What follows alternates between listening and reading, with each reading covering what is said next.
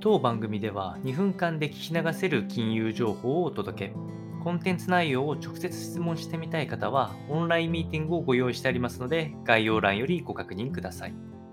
本日のテーマは、アメリカ失業保険継続受給者21年11月以来の多さ、労働市場の軟化しさという話が入ってきております。えー、こちらの話は、アメリカでの先週での新規失業保険申請件数が増加して、えー、失業保険の継続的に受給している数というのが、2021年の11月以来の高水準になったことが分かって、え、おります。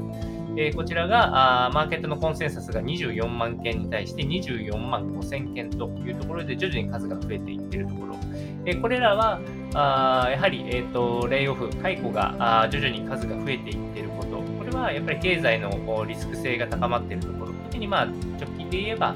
例えば、金融機関の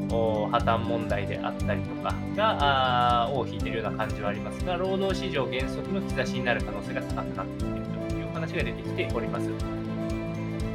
まだ、えーと、このデータだけで、えー、すぐに、えーと、FRB があ利上げを停止するということは当然ないでしょうけれども、えー、労働市場の軟化あが起きてからあおそらくこうインフレの高止まりないし、インフレが少し収まってきたと思えてくると、えー、まさに、えー、利上げの停止の話が、まあ、入ってくるでしょうし、えー、5月に発表される